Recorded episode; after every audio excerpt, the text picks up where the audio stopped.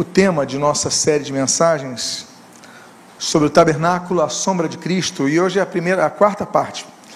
Você que perdeu as três partes anteriores, não se preocupe, elas foram, foram gravadas e estão disponíveis no nosso canal YouTube, Nova Vida Tijuca, ou em nosso site, novavida.org.br, lá tem o link e você vai para o canal da Nova Vida Tijuca. Então não tem problema se você perdeu algum, nós disponibilizamos ali.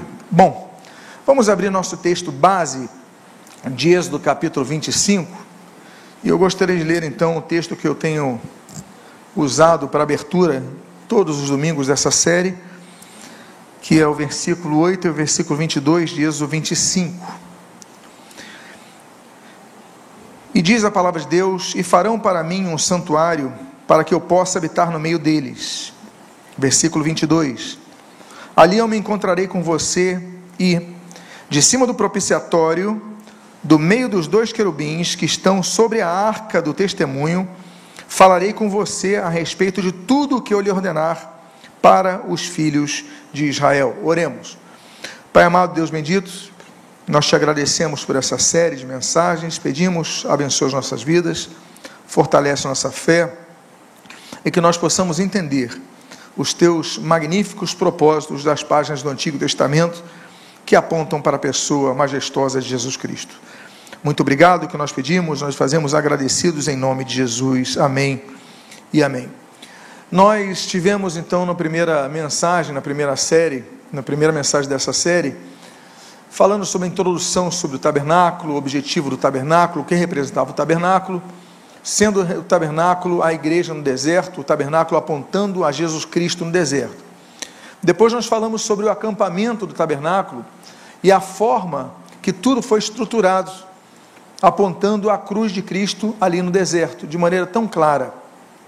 Depois, nós falamos sobre as cortinas do tabernáculo, os detalhes das cortinas, os detalhes das cores, os detalhes dos materiais sobre o tabernáculo. E hoje nós vamos começar a falar sobre os utensílios do tabernáculo. Sendo que no dia de hoje nós falaremos sobre apenas um utensílio, a arca da aliança. Porque nos outros cultos nós falaremos de mais de um utensílio, mas a arca da aliança é o principal dos utensílios que existe no tabernáculo. Sem a arca da aliança, não haveria o propósito principal do tabernáculo. Essa, naturalmente, é uma representação ilustrativa, é artística, moderna, a imaginação do autor, com base no que ele entendia essa daí já é uma foto do Instituto do Templo, que nós sempre visitamos, que sempre que vamos a Israel, visitamos o Instituto do Templo. Lá, um grupo de rabinos está preparando todos os utensílios para a construção do terceiro templo. Então a arca já está pronta, é essa que vai para o terceiro templo, é essa foto ali do Instituto do Templo, exatamente como irá ali para o terceiro templo. Então você já tem uma noção um pouco mais precisa, pelo menos, da conceituação moderna da arca, da aliança. Nós, no, no segundo estudo, falamos sobre a posição de cada um dos utensílios do tabernáculo, apontando também para a cruz. Lembram-se disso? Pois bem, ali está a posição da arca. Ela é a cabeça da cruz. Ela é o ponto mais alto dessa forma de cruz, que estão todos os elementos, e por isso, então, vamos, vamos dedicar essa manhã apenas à Arca da Aliança. Qual a sua importância? Bom, é o objeto mais importante de todo o Antigo Testamento. Não existe objeto mais importante do que a arca. Ah, mas tem as, as tábuas da lei, vamos falar sobre isso. Mas tem outros objetos tão significativos. Nenhum é tão importante do que a arca, e vamos explicar já o motivo disso. Há cerca de 185 referências, diretas ou indiretas, sobre a arca. A primeira menção está ali em Êxodo capítulo 25, 10, também farão uma arca, e a última menção está no livro de Apocalipse, para você ver que até o final dos tempos, e essa é uma revelação que João tem da ilha de Patmos, quando ele tem uma visão celestial, e ele escreve o seguinte: ele diz o seguinte: Abriu-se então o santuário de Deus que se acha no céu, E foi vista a arca da sua aliança no seu santuário, e sobrevieram relâmpagos, vozes, trovões, terremoto e forte chuva de granizos. Então você vê que a arca da aliança que sumiu, ora, eu era pequeno, eu era adolescente, e eu lembro quantas vezes eu vi os caçadores da arca perdida, com Harrison Ford no papel de Indiana Jones. Quem viu esse filme? Então todos lembram que o filme foi modelado em cima da arca da aliança que sumiu. E no final do filme, eu vou dar um spoiler, mas o filme já tem, talvez, vai beirar os 30 anos, né? está num depósito lá em Washington, lá num canto qualquer de um depósito lá na cidade norte-americana de Washington. Mas, enfim, não sabemos onde está a Arca da Aliança. Os etíopes diz que estão com eles numa, num templo lá ah, na, na sua capital, mas, enfim, para nós o que importa é que, como nós dissemos no primeiro estudo, o tabernáculo ele foi projetado né, por Deus, dado a Moisés, e Moisés passou a Bezalel e a Oliabe para fazerem o desenho e a configuração material de todo ele, mas baseado no modelo dos céus. Agora, João, já é outro autor, o último livro da Bíblia, ele diz que tem a visão do templo de Deus, dos céus, e ali estava a arca da aliança. Então, a arca da aliança é muito importante, até porque ela tem três representações principais. Em primeiro lugar, representa o trono de Deus. Segundo lugar, representa a presença de Deus. E em terceiro lugar, representa, representa a glória de Deus. Lembram-se do Icabode? Né? Foi-se a glória de Deus quando tomaram a arca. Então, aquela situação terrível, Samuel vai escrever no capítulo 5, capítulo 6, sobre a tomada da arca da aliança. Foi colocado no templo de Dagon, entre os filisteus e Deus ali operou uma situação, humilhou a divindade deles, deu úlceras ao povo e tudo mais, até que devolveram a arca. Houve festa em Israel. Né? Então houve grande júbilo em Israel por causa disso. Por quê? Porque a representação da glória de Deus foi ali manifestada. Aí você fala assim, não, mas o, o, falou que o objeto mais importante, aquilo que é palpável, aquilo que é vislumbrado do Antigo Testamento, mais importante é a arca. Mas e o templo? Bom, o templo, ele é feito sobre a arca, em cima da arca, ao redor da arca. O templo tinha o um sentido ali no Antigo Testamento por causa da presença de Deus que se manifestava onde? Na arca. Não é isso que nós lemos no, no texto inicial de Êxodo capítulo 25, versículos 8 e 22? Então a arca tem essa grande importância. Todos os demais elementos, utensílios do tabernáculo perderiam sentido ou função se não tivesse a arca. Porque nada tem sentido se não houver a presença de Deus. Por isso nós vamos dedicar essa manhã para isso. Bom, e o material da arca? O texto diz assim: também farão, o texto de Êxodo 25, versículo 10, na sua primeira parte, também farão uma arca de madeira de acácia. Deus especifica o tipo de madeira que tinha que ser feita a arca. Por que madeira de acácia? Aí nós temos algumas virtudes da acácia.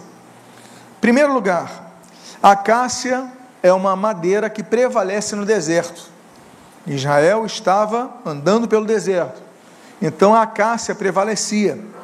Quando se viam oásis e arbustos, então você tinha ali aquela madeira de acácia. Segundo lugar, a acácia, ela produz uma goma medicinal. O remédio que os beduínos tinham no deserto era obtido através da goma que produz a madeira de acácia. Terceiro, a madeira de acácia era o perfume das pessoas no deserto. Então as pessoas, elas com aquela goma também se perfumavam. E quarto, a aridez do deserto não corrompia sua semente. Ou seja, ela aguentava um plantio baixo ali mas ela aguentava aquilo. Quando você via um arbustozinho no deserto, olha, é uma semente de madeira de acácia, porque ela venceu aqueles grandes obstáculos. Eu rememoro aos irmãos que todas as peças, todos os elementos, todos os utensílios do tabernáculo apontam a pessoa de Jesus Cristo. E Jesus Cristo, como a madeira de, é, é tão bem representado na madeira de acácia, como por exemplo Jesus Cristo prevaleceu no deserto. Veja o que diz o texto profético de Isaías, capítulo 53, versículo 2. Porque foi sumindo, subindo como um renovo diante dele e como raiz de uma terra seca. Ou seja, quando Deus fala da madeira de acácia, Deus está já apontando a pessoa de Cristo que a sua raiz nasceu de uma terra seca. Jesus, ele nasceu não num palácio. Jesus, ele podia ter nascido num palácio romano daquela época. Jesus podia ter nascido no meio de um palácio do Egito, ali na, na região dos faraós. Né? Jesus podia ter nascido, mas ele nasceu numa terra seca. Ele nasceu num contexto difícil e ali ele exerceu o seu ministério. Então, a madeira de acácia aponta para Cristo, a arca da aliança aponta para Cristo. Nós falamos que a madeira de acácia, ela crescia no deserto, se desenvolvia nas situações mais difíceis, e Jesus prevaleceu no deserto, mas também nós falamos que ela produzia uma goma de, é, de valor medicinal para as populações beduínas, as populações que viviam no deserto. E nós, assim, antes de falar sobre isso, veja o texto que diz aí de Mateus capítulo 4: Jesus foi levado pelo Espírito de Deus, pelo Espírito ao deserto, para ser tentado pelo diabo. E depois de jejuar 40 dias e 40 noites, teve fome. Ou seja, Jesus venceu no deserto. Jesus, ele foi tentado no deserto. Jesus, ele prevaleceu no deserto. Assim como a madeira de acácia, ela cresce no deserto, a sua raiz vinga no deserto, ela se desenvolve no deserto, ela gera cura no deserto, assim Jesus o fez. A segunda coisa que nós falamos sobre a goma medicinal, como eu já abordei agora há alguns minutos, é que o sacrifício de Jesus, assim como a madeira de acácia, que é a madeira usada, escolhida e definida para a arca da aliança, Jesus, o seu sacrifício nos trouxe cura. 1 Pedro capítulo 2, versículo 24 diz: carregando ele mesmo no seu corpo, em seu corpo, perdão, sobre o madeiro, os nossos pecados, para que nós, mortos para os pecados, vivamos para a justiça, pelas feridas dele, vocês foram sarados. Ou seja, pelas feridas de Jesus, fomos nós sarados.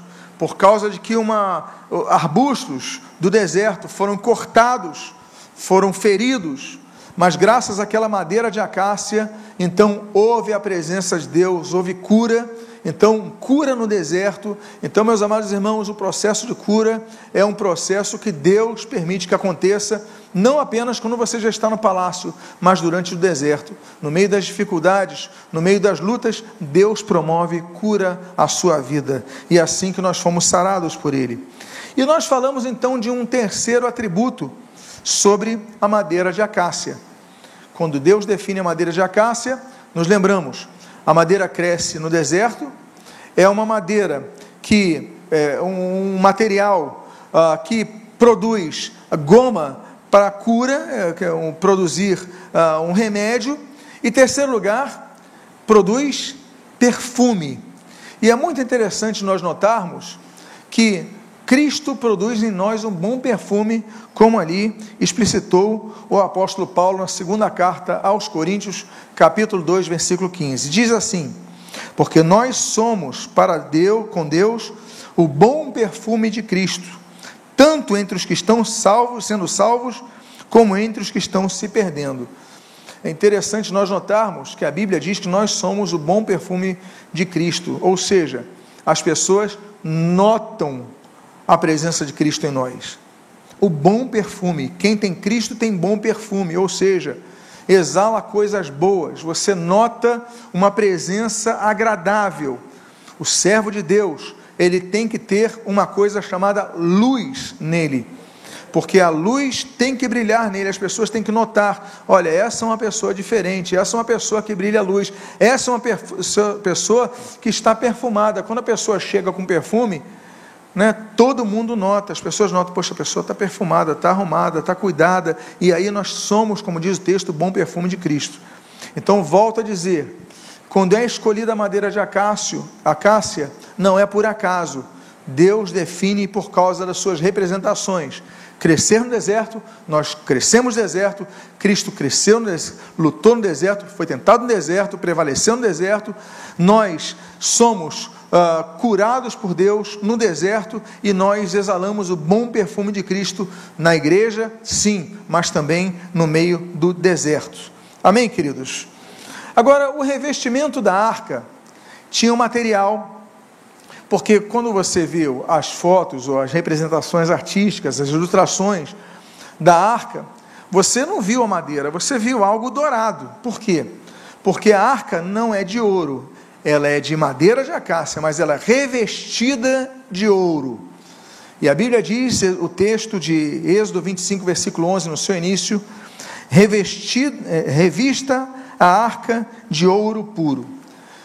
Nós já mencionamos que o ouro representa a divindade, o máximo de, de riqueza, o máximo das coisas mais elevadas que existem são as coisas espirituais, a vida espiritual.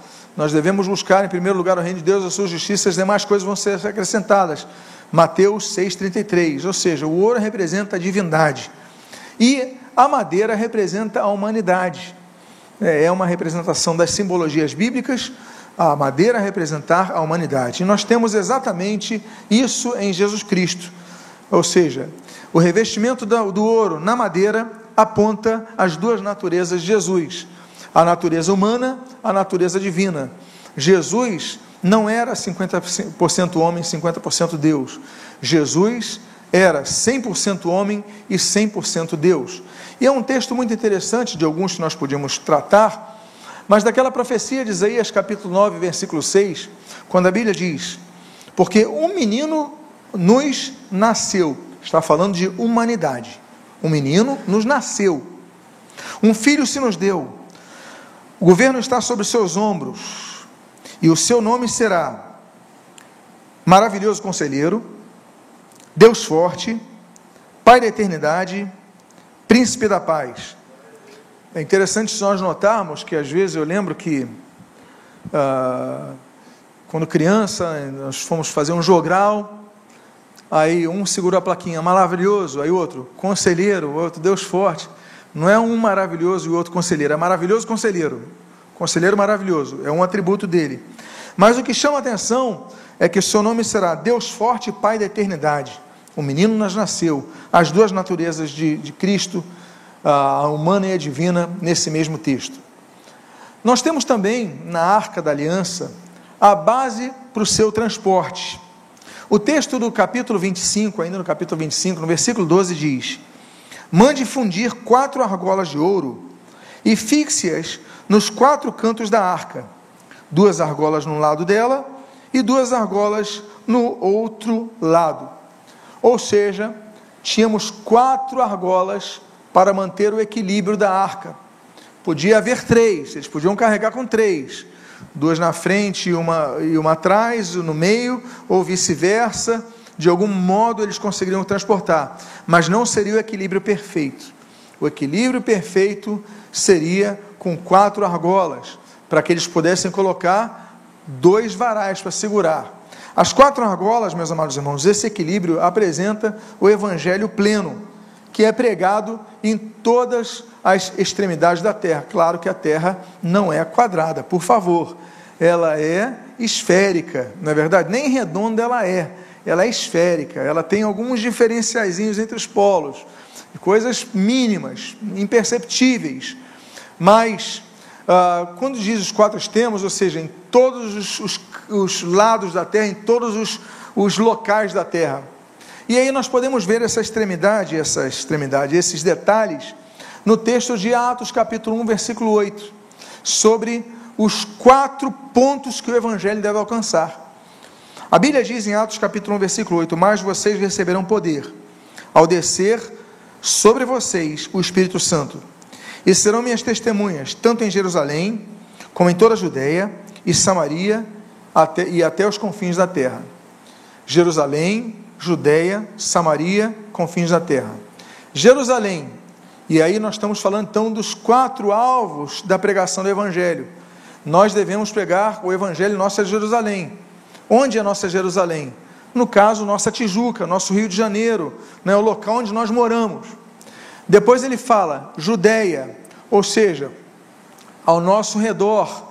Então não é só Tijuca, não é só a cidade do Rio, mas é todo o estado do Rio, toda, toda a região que nos circunda, como a Judéia circundava Jerusalém, que era uma cidade de toda a Judéia.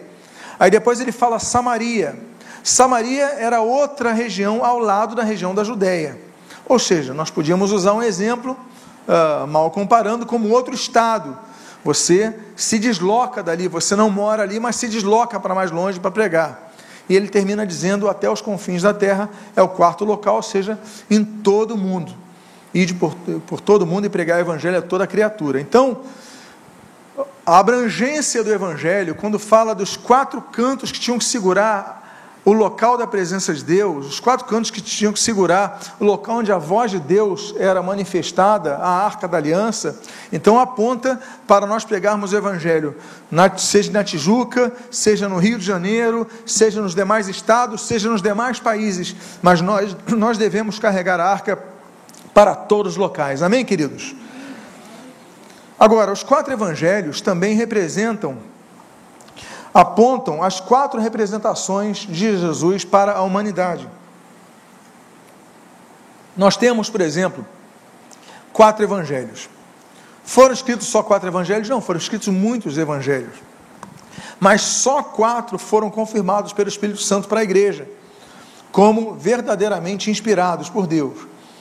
Cada um dos quatro tinha um público-alvo. Cada um dos quatro escreveu de uma maneira diferente. Você, claro, que tem a harmonia dos evangelhos, que você consegue perceber a ideia geral. Mas o tipo de linguagem apontava a representação de cada um. Mateus, por exemplo, ele apresenta Cristo como rei. Nós vemos ali, iniciando o evangelho, né, os sábios, onde nasceu o rei, e terminando o evangelho, no último capítulo, dizendo: Toda autoridade me foi dada nos céus e na terra. É um homem, Mateus, que se preocupa, e você estiver na aula de escola dominical sobre isso, ah, sobre ele, que era um homem que cuidava das letras, era um homem que cuidava de administração, cuidava de impostos, é, então ele trabalhava nessa área. Então, homem que se preocupa com aquela. Ele começa o seu evangelho com uma genealogia, ele é muito detalhista, de 14 em 14 nomes, a divisão, tudo calculado.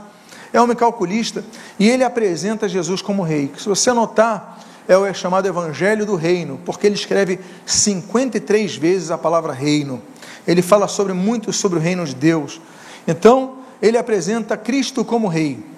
Segundo o Evangelho, que é o de, que nós temos na ordem, que nós temos na nossa Bíblia, é o Evangelho de Marcos, que apresenta Jesus como servo. Marcos não se preocupa em escrever a genealogia de Jesus, porque servo não tinha genealogia. Marcos escreve para os romanos. Olha só, os romanos, eles escreviam as genealogias dos nobres, não é, não é verdade? Dos cidadãos e tal, mas do escravo não tinha genealogia. Então, Marcos já vai direto ao assunto. Ele mostra Jesus como servo, ele mostra muito do sofrimento de Jesus. É bom citar que Marcos escreve baseado em Pedro, os relatos de Pedro, e 20% do seu evangelho, olha que impressionante, 20% do seu evangelho apresenta a paixão de Cristo. Ou seja, um quinto do Evangelho de Marcos é só sobre os momentos de sofrimento de Jesus, os momentos finais do seu ministério terreno, ali do Senhor Jesus Cristo. Lucas apresenta Jesus como um homem perfeito, o homem cuidadoso, o homem que, que cuida, o homem que, que, que é, é o evangelho que mais fala de, de, de, mulheres, é o evangelho que mais fala de crianças, é o evangelho de, que mostra de, Jesus chorando é, é, quando vê Jerusalém, a sensibilidade de Jesus.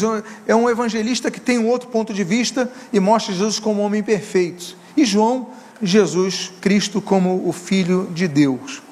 Ou seja, quando ele manda colocar quatro argolas para transportar a presença de Deus, para transportar a voz de Deus, são os quatro evangelhos que nós devemos anunciar, a base que nós devemos, a igreja tem que ter para pregar a Jesus Cristo nos quatro, abre aspas, cantos, fecha aspas, da terra, ou seja, nas quatro dimensões geográficas da terra, é, o local presencial próximo, um pouco mais distante, mais distante ainda, e confins da terra local que você não está próximo, mas que nós temos que avançar com o Evangelho. Outra questão que nós vemos na Arca da Aliança é sobre o transporte da Arca da Aliança. Nós vimos as quatro argolas, mas veja o que diz aí o texto do capítulo 25, versículos 13 a 14. Farás também varais de madeira, de acácia, e os cobrirás de ouro. Meterás os varais nas argolas aos lados da arca, para se levantar por meio deles a arca. Os varais ficarão nas argolas da arca e não se tirarão delas. Por que, que a, os varais estavam na arca? Simples, para serem carregados nos ombros dos sacerdotes e demais levitas, que não podiam tocar na arca. Se pudessem tocar na arca, não necessariamente precisariam de varais, mas eles não podiam tocar na arca. A Bíblia diz sobre a importância, a necessidade da santificação. 1 Crônicas capítulo 15, versículos 14 e 15 diz assim: Santificaram-se, pois, os sacerdotes e levitas, para fazerem subir a arca do Senhor, Deus de Israel. Os filhos dos levitas trouxeram a arca de Deus aos ombros, pelas varas que nela estavam, como Moisés tinha ordenado.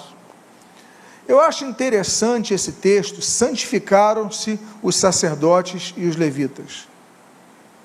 Você notou o tempo que foi colocado aí? Santificaram-se os sacerdotes e os levitas. Por quê? Porque eles não estavam santificados, santificaram-se para carregar a arca. A arca nos lembra a necessidade de nós termos a observância da santificação, por quê? Porque muitas vezes nos perdemos, muitas vezes falhamos. Então eles têm que carregar, opa, eu tenho que me santificar. A palavra de Deus gera em nós esse confronto, meus amados irmãos. Tanto é que mais do que uma denominação, ah, eu sou levita, mais do que uma função, eu sou sacerdote, nós devemos viver em santidade para transportarmos a glória de Deus.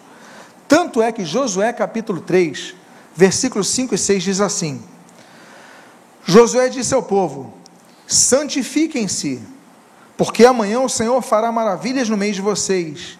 E também falou aos sacerdotes, dizendo: Levantem a arca da aliança e passem adiante do povo. Ou seja, ele falou: santifiquem-se, porque há pessoas no meio que não estavam santificadas, estavam falhando. Então, é um desafio, é um apontamento, é uma exortação. Igreja, se santifique, busque manter a santificação.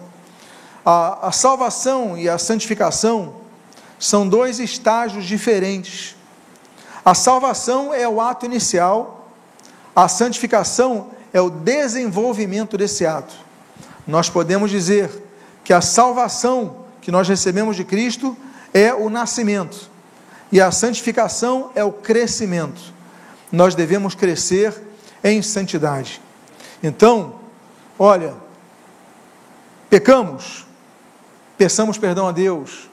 O Senhor Jesus é o nosso advogado perante o Pai. 1 João capítulo 2, versículo 1. Mas que você possa ir e não pecar mais. Amém, queridos? Diz o texto, no versículo, capítulo 12, perdão, Hebreus capítulo 2, versículo 14. Busquem a santificação, sem a qual ninguém verá o Senhor. Então, santificação não é uma coisa que vem automaticamente em nós. O que vem automaticamente em nós é o desejo de pecar. O nome disso, na linguagem bíblica, é concupiscência, é a inclinação da carne. O que vem para mim, o que vem para você, são tentações. Mas a Bíblia diz: busquem a santificação. Temos um verbo anterior à santificação: buscar. Ou seja, eu sou vítima, eu sou vítima, eu sou alvo das tentações diárias. Mas espera aí, eu tenho que buscar a santidade. Então a nossa forma de reação é através da busca pela santificação, busca de ações práticas. Nós falamos sobre vários elementos, mas existe um elemento que ele é conjuntivo a arca da aliança, mas ele tem um propósito separado da arca, que é chamado propiciatório, ou seja, a tampa da arca. Normalmente nós falaremos só da arca E a menção da tampa é simplesmente uma tampa. Mas o propiciatório tinha uma função distinta do resto da arca. O texto do capítulo 25, versículos 17, 21 e 22 diz assim: Faça também um propiciatório de ouro puro, de 1,10m de comprimento e 66 centímetros de largura. Versículo 21. Põe o propiciatório em cima da arca, e dentro dela coloque o testemunho que lhe darei, que eu lhe darei. Ali eu me encontrarei com você, e de cima do propiciatório, do meio dos dois querubins que estão sobre a arca do testemunho, falarei com você. Eu vou repetir esse texto. E de cima do propiciatório, aí continua o texto ali, falarei com você a respeito de tudo que eu lhe ordenar para os filhos de Israel. O próprio Novo Testamento explica essa função do propiciatório e volta a dizer: tudo do Antigo Testamento aponta para a pessoa de Cristo. Cada objeto, cada detalhe do Antigo Testamento aponta para Jesus Cristo. Tudo, formato, formas, materiais, apontam para Jesus Cristo. E ali em Romanos capítulo 3, versículo 24 e 25 diz: Justificados gratuitamente por sua graça, mediante a redenção que há em Cristo Jesus, a quem Deus apresentou como o quê? Propiciação no seu sangue pela é, mediante a fé. Então, Jesus é a propiciação de nossos pecados. Naquele campo, então eu vou dizer, vou usar esse termo um pouco mais comum, naquele tampo da arca, apesar de, volta a dizer, na nossa mentalidade, a arca já tem um tampo, mas não, era um elemento adjunto à arca, que era o propiciatório onde Deus falava. Deus não falava de dentro da arca, Deus falava sobre o propiciatório. Então ali, em cima do propiciatório, o sacerdote aspergia o sangue do altar. Ele pegava o sangue do altar, aspergia no propiciatório, não dentro da arca da aliança.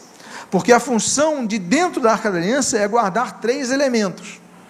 Mas não entrava o sangue ali dentro, o sangue ficava em cima. Já vamos explicar tudo isso.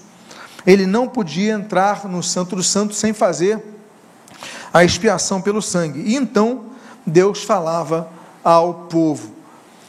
Meus amados irmãos, é muito interessante nós notarmos, e eu volto a dizer, a arca da aliança era o único utensílio que havia no Santo dos Santos. Os demais utensílios estavam no local santo e no pátio do tabernáculo. Mas nós temos uma junção dos dois elementos. O sacerdote, o, melhor dizendo, perdão, o sumo sacerdote e o sangue derramado. E os dois elementos nós vislumbramos em Cristo. Hebreus capítulo 4, versículo 14 e 15 nós lemos: Tendo, pois, Jesus, o Filho de Deus, como que grande sumo sacerdote, que adentrou aos céus, conservemos firmes a nossa confissão, porque não temos sumo sacerdote que não possa se compadecer das nossas fraquezas. Meus amados, então, então nós vemos que, em primeiro lugar, naquele momento que Deus falava, era o momento que o sumo sacerdote entrava. Jesus entrou no Santo dos Santos. É muito interessante notar que quando Jesus é crucificado, ali no templo existe, existia aquela cortina é, que separava, que nós falamos domingo passado, separava o local santo do Santo Santos. E ali então aquele véu foi rasgado não de baixo para cima, mas de cima para baixo. Agora, você está me ouvindo falar sobre propiciação. E você se pergunta, mas o que é propiciação? O que, que significa isso? O termo hebraico que eu coloquei aí, kafar, significa cobrir, pacificar ou reconciliar. No português dos nossos dicionários, diz criar condições favoráveis. Por exemplo, nós podemos dizer num dia aberto: olha, o tempo está propício a um passeio. Nos dizemos assim? Está um tempo propício para um bom passeio, para andar de bicicleta. Aí o, o, o surfista vai para o mar e ele vê assim: olha, o tempo está propício para as ondas, para pegar uma onda. Ou seja, o que é propício é que traz condições favoráveis, né? o que eh, permite as condições favoráveis acontecerem. Então, o propiciatório, a tampa do propiciatório, criava condições favoráveis para o homem se relacionar com Deus através do que? Através do oferecimento de uma vida santa. Mas as pessoas pecavam. As pessoas não eram santas. Elas eram lembradas a todo momento para se santificarem. Porque nós pecamos em atos e nós pecamos em pensamentos. Quantas vezes nós pensamos coisas que não devemos? Vem ao nosso coração, coração uma forma de expressão, vem à nossa mente, né? e nós muitas vezes não repelimos isso, abrigamos isso. Então era necessário o derramamento de sangue inocente. Aí aí nós temos então a importância de entendermos: remissão não é remoção. Muitas vezes nós confundimos isso. Eu vou colocar os dois termos aí em grego para que nós possamos entender. Em primeiro lugar, eu uso o texto de Hebreus capítulo 10, versículos 3 a 7. O texto diz assim: Entretanto, nesses sacrifícios ocorre recordação de pecados todos os anos, porque é impossível que o sangue de touros e de bodes remova pecados. O termo grego aí é afairel, afairel. Por isso, ao entrar no mundo, Cristo disse: Sacrifício e oferta não quiseste, mas preparaste um corpo para mim. Olha só. Não podia haver sacrifício de o sacrifício de touros, de bois, de não podia remover pecados. Aí diz: Sacrifício e oferta não quiseste, mas preparaste um corpo para mim, não te agradaste dos holocaustos e ofertas pelo pecado. Então disse: Eis aqui estou. Ou seja, o único que satisfez todas as condições de entregar um corpo santificado foi Jesus. Por isso que nós dizemos que o sangue de Jesus nos purifica de todo pecado. É por isso que nós oramos a Deus em nome de Jesus, homem. Porque a Bíblia diz: só há um mediador entre Deus e os homens, Jesus Cristo, vírgula o que? Homem. Por quê? Porque se não tivesse essa vírgulazinha com homem depois, Olha, Jesus Cristo Deus, mas Jesus foi tentado como homem. Ele foi tentado, a Bíblia diz, em todas as coisas e venceu como homem. Por isso que esse corpo era um corpo que podia ser oferecido e foi oferecido naquela cruz. Agora você vê outro termo que nós temos aqui em Hebreus capítulo 9, versículo 22, quando a Bíblia diz: "De fato, segundo a lei, quase todas as coisas são purificadas com sangue." e sem derramamento de sangue não há remissão de pecados. A feces, eu coloquei aí até a tradução, cancelamento da pena. Uma coisa é remover, outra coisa é cancelar. Você agora, com as traduções, você conseguiu fazer a diferença melhor? Remover e cancelar? Por quê? Porque você recebe uma pena. O juiz diz: olha, você é condenado porque você é, cometeu tal crime. Então você foi penalizado ali. Uma coisa é remover a pena, outra coisa é cancelar. Ele removeu através, olha, eu removi a pena, eu cumpri tantos anos de prisão, eu fiz trabalhos socioeducativos, não sei qual vai ser a pena, então tá bom, foi removido, você está livre. Mas está ali anotado o seu registro do seu erro. O cancelamento, no sistema jurídico romano, significava pegar aquela folha com o passado, com o histórico da pessoa e rasgar a pessoa, foi cancelada. Ou seja, não existe mais nenhuma anotação sobre o seu pecado. Por isso que Deus lança no fundo do mar os nossos pecados. Deus não leva em consideração quando nós nos arrependemos de coração diante de Deus. Deus não fica lembrando os nossos pecados, por quê? Porque a pena foi cancelada. Por isso que o termo remissão é tão forte. Jesus nos remiu do pecado, ou seja, o único que vai lembrar, Satanás fica lembrando, Satanás, agora Jesus cancelou na cruz do Calvário o seu pecado. E o sangue aspergido naquele propiciatório, ele indicava que a justiça foi realizada e a ira divina contra o pecado apaziguada. E por isso, Jesus derramou o seu sangue para esse apaziguamento. A Bíblia diz em Romanos capítulo 3, versículo 24 e 25: sendo justificados gratuitamente por Sua graça, mediante a redenção que é em Cristo Jesus, a quem Deus apresentou como propiciação no seu sangue mediante a fé. Deus fez isso para manifestar a sua justiça. Quando Jesus se ofereceu pelos nossos pecados, ele sofreu a pena pelos nossos pecados, nós fomos remidos dos pecados graças ao sacrifício dele então, isso foi a propiciação. O Novo Testamento usa um termo que os judeus tão bem compreendiam ali no deserto sobre a necessidade da propiciação. E aí, então, é o texto que eu citei para vocês, 1 João capítulo 2, versículo 1 e também no início do versículo 2. Diz assim: Mas se alguém pecar, temos advogado junto ao Pai, Jesus Cristo justo. E Ele é a propiciação pelos nossos pecados, não somente pelos nossos, mas também pelos do mundo inteiro.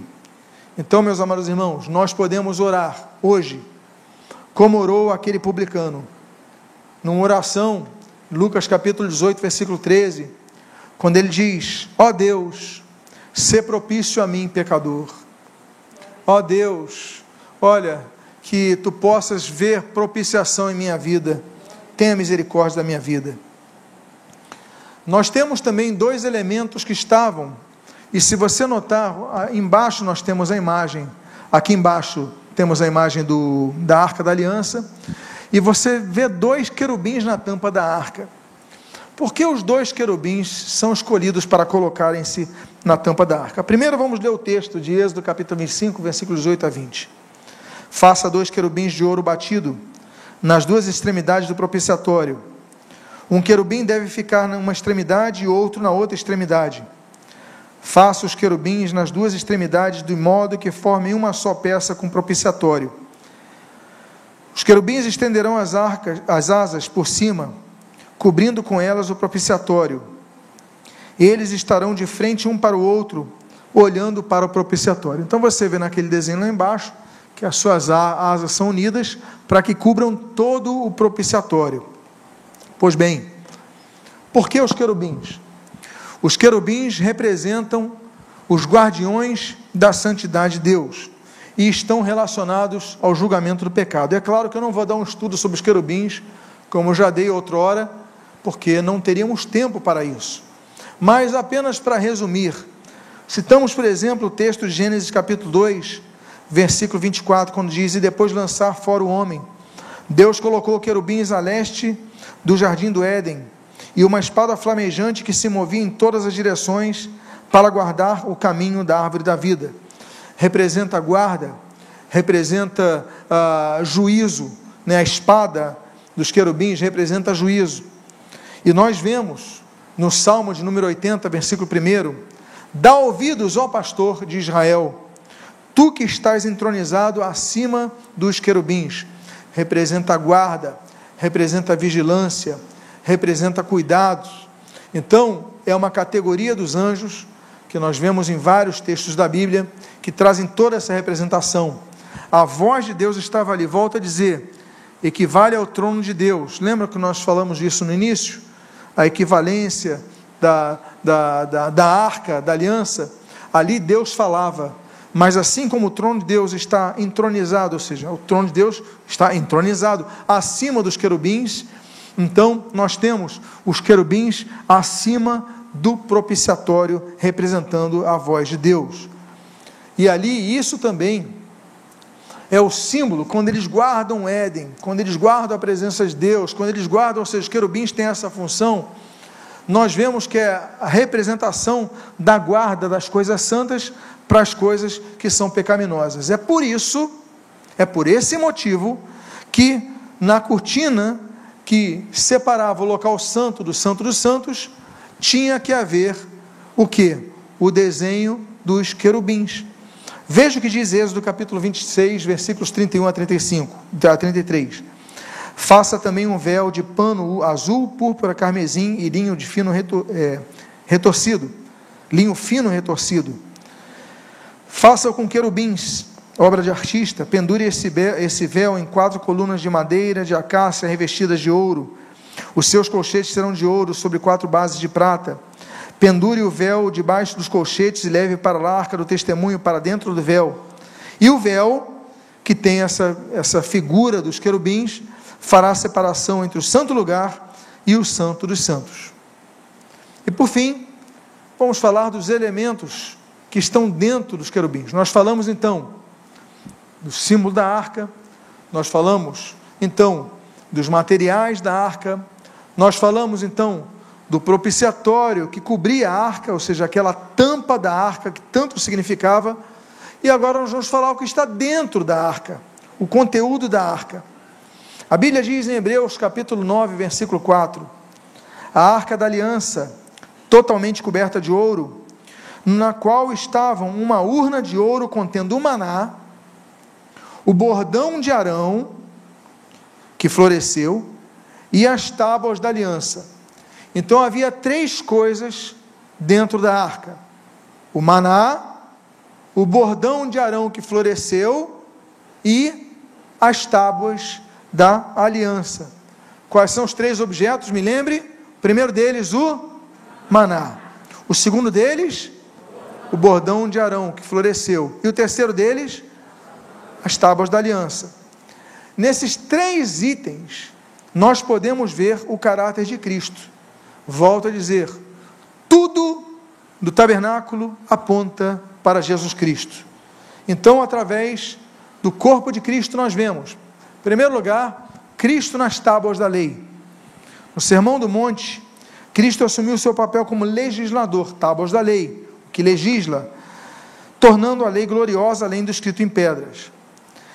O texto de Hebreus 9:4 diz: Foi do agrado do Senhor, por amor da sua própria justiça, engrandecer a lei e torná-la gloriosa. E ali a Bíblia diz em 2 Coríntios capítulo 3, versículo 3: Vocês manifestam que são a carta de que são carta de Cristo, produzida pelo nosso ministério, escrita não com tinta, mas com o espírito do Deus vivo não em tábuas de pedra, mas em tábuas de carne, isso é, nos corações. Então nós somos a, a lei de Cristo, nós somos a representação da lei de Cristo, nós somos as cartas de Cristo, nós não somos, não somos escritos em pedra, o nosso testemunho está escrito em nosso espírito, nosso comportamento, nossa forma de pensar e de agir. Aí nós vemos então a glorificação da lei no que Jesus falou lá em Lucas capítulo 10 versículo 26 a 28. Então Jesus lhe perguntou: O que está escrito na lei? Como você entende? A isso ele respondeu: Ame o Senhor, seu Deus, de todo o seu, todo o seu coração, de toda a sua alma, com todas as suas forças e todo o seu entendimento. E ame o, o seu próximo como você ama a si mesmo.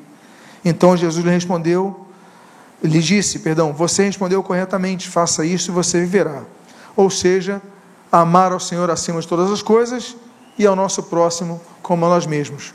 Jesus pegou todos os 613 mandamentos da lei e resumiu em apenas dois: amor, a lei do amor. Amar a Deus acima de todas as coisas e ao próximo como a nós mesmos. Ou seja, as tábuas da lei que estavam na arca da aliança, representadas em Cristo.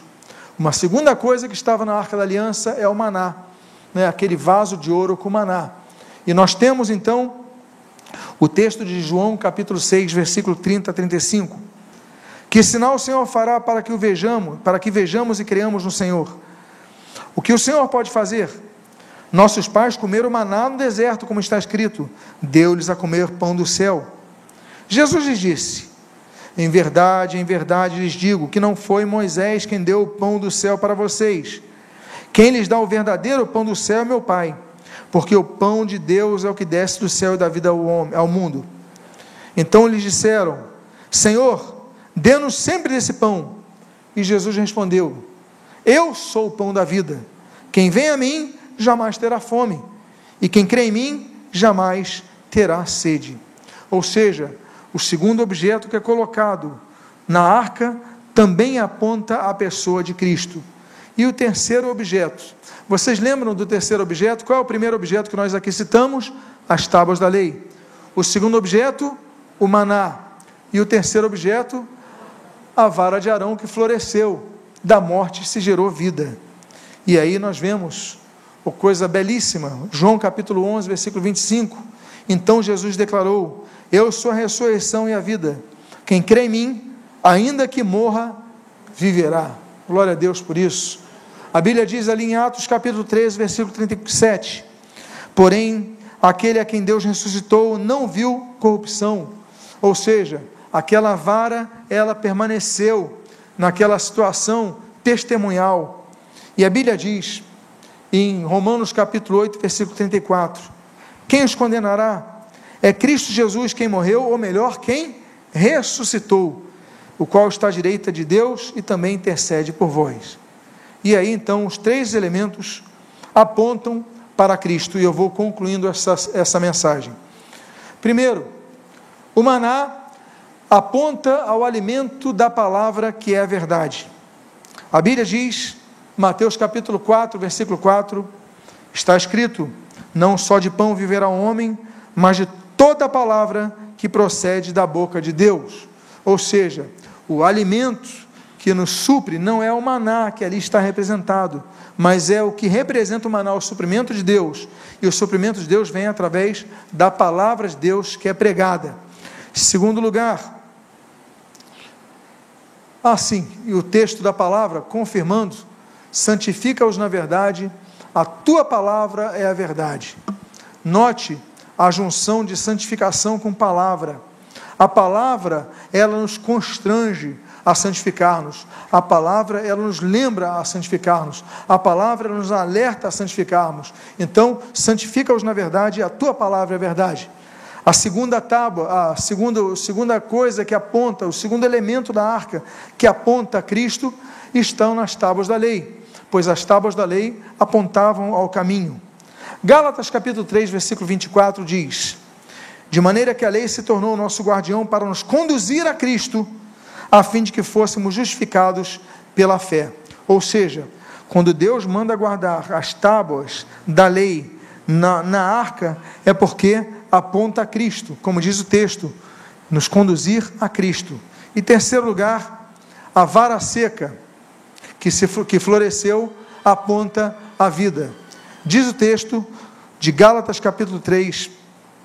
Aliás, não é esse texto, a referência está errada. Estamos falando aqui de Isaías. Do tronco de Jessé sará um rebento, e das suas raízes brotará um renovo. Portanto, eu encerro dizendo: que o somatório desses três elementos, o maná, a vara seca que floresceu e as tábuas da aliança, apontam o versículo 6 do capítulo 14 de João, que diz: Eu sou o caminho, a verdade e a vida, e ninguém vem ao Pai senão por mim. Que Deus abençoe sua vida rica e abundantemente. Eu convido você a ficar de pé nesse momento, glória ao Senhor Jesus. Ficar de pé nesse momento, vamos orar ao Senhor. Pai amado, nós te louvamos, nós te agradecemos por essa série de estudos sobre o tabernáculo. Te agradecemos porque no tabernáculo vemos em cada uma das peças, em cada um dos elementos, em cada posição, em cada material, vemos a Cristo. Cristo é tudo em nós. Cristo é nosso alvo, Cristo é autor e consumador de nossa fé. Sem Cristo nada somos. Sem Cristo estamos perdidos porque Ele é o caminho. Sem Cristo nós vivemos rodeados de mentiras, são tantas religiões, são tantos conceitos filosóficos, religiosos, mas a Bíblia garante de maneira clara que só Jesus é a verdade e Ele é a vida. Sem Ele não temos vida, Pai. Nós te louvamos porque no tabernáculo nós vemos isso. E hoje nós estudamos esse elemento principal do tabernáculo, a arca da aliança. Muito obrigado pela aliança que fizeste por nós, a qual, Senhor, celebramos nesta manhã através da ceia do Senhor. Muito obrigado.